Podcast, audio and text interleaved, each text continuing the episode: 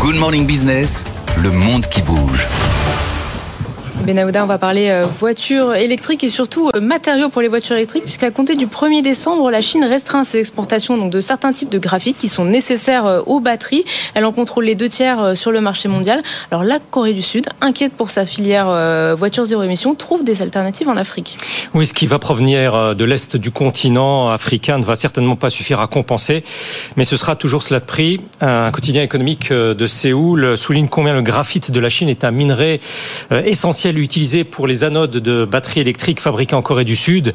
Un autre média du pays qui se veut rassurant explique que le contrôle des exportations n'équivaut pas à interdiction pure et simple de sortie du territoire.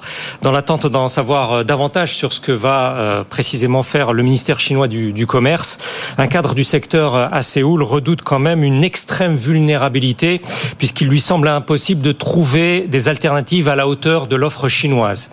Il en va aussi d'une compétition industrielle intense entre deux protagonistes centraux.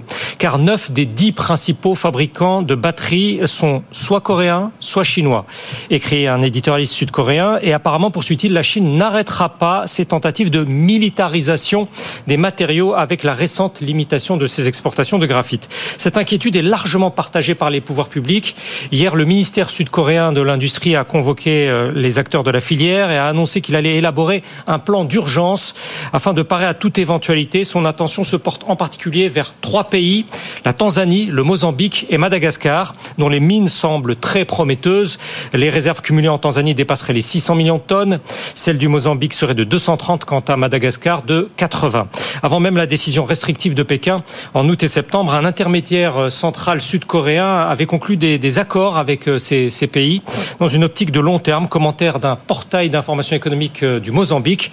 L'Afrique est sur le point de jouer un rôle centrale dans l'approvisionnement mondial. Je ne vais pas vous poser une colle, Benahouda, mais et nous, parce qu'on va faire créer quatre euh, usines euh, de Gigafactory euh, dans le nord de la France, on aura besoin aussi de graphite pour, pour nos batteries ah, Ce n'est pas une colle, c'est même souffrance que les Sud-Coréens. Hein. Bah ouais. Et, beaucoup, en tout cas, va dépendre de, de l'angle d'attaque que Pékin va privilégier dans ce dossier, en sachant qu'à court et moyen terme, euh, les alternatives africaines ne sauraient remplacer cette offre chinoise de, graphite. Il y a là le moyen de signifier à Séoul, mais aussi à l'ensemble des alliés des États-Unis, dont l'Europe, euh, certaines des conséquences potentielles de leur pleine intégration dans la stratégie euh, dite de l'Indo-Pacifique conçue par les États-Unis, rappelons-le, afin d'endiguer la Chine. Le graphite, à ce point indispensable à l'essor de la filière sud-coréenne la batterie du véhicule, Ce ne sont pas les stratèges de Washington qui vont euh, en trouver.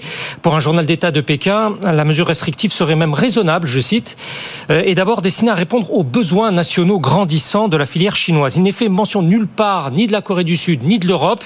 Le message n'est adressé qu'aux Américains. Ce sont eux qui, par le passé, avaient imposé des restrictions sur le graphite à l'encontre des industriels chinois. Dans cette perspective, un quotidien sud-coréen considère que les Chinois actionnent là un levier de plus dans la préparation de leurs négociations cruciales à venir avec les États-Unis, qui devraient se dérouler en marge du sommet de l'APEC le mois prochain. L'APEC, c'est le Forum de coopération économique pour l'Asie-Pacifique, le mois prochain à San Francisco. Mais la résultante, c'est qu'en actionnant de la sorte ce levier, Pékin pousse les Sud-Coréens et les autres à accélérer tout un processus de remplacement, un processus alternatif. Un spécialiste de marché à Londres explique que l'on pourrait s'attendre à ce que cela déclenche l'essor d'usines d'anodes euh, en dehors de la Chine.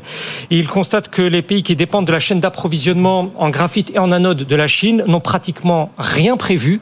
La période de transition risque donc d'être euh, très tumultueuse et retarder des projets annoncés en Europe, en Asie, comme structurants pour l'avenir de l'industrie de la mobilité. C'est évidemment passionnant et c'est au cœur de notre matinale spéciale hein, sur l'industrie automobile qu'on consacre aujourd'hui, notamment avec euh, cette journée euh, de la filière française à Paris, le discours de Bruno Le Maire peut-être sur la subvention des véhicules électriques à 100 euros par mois et puis évidemment nos invités. Avec Luc Châtel à 7h20, le président de la PFA, et Franck Marotte, euh, patron de Toyota France, qui justement se lance dans l'électrique. Mais avec une batterie euh, solide. Peut-être qu'elles ont moins besoin de graphite, on lui demandera.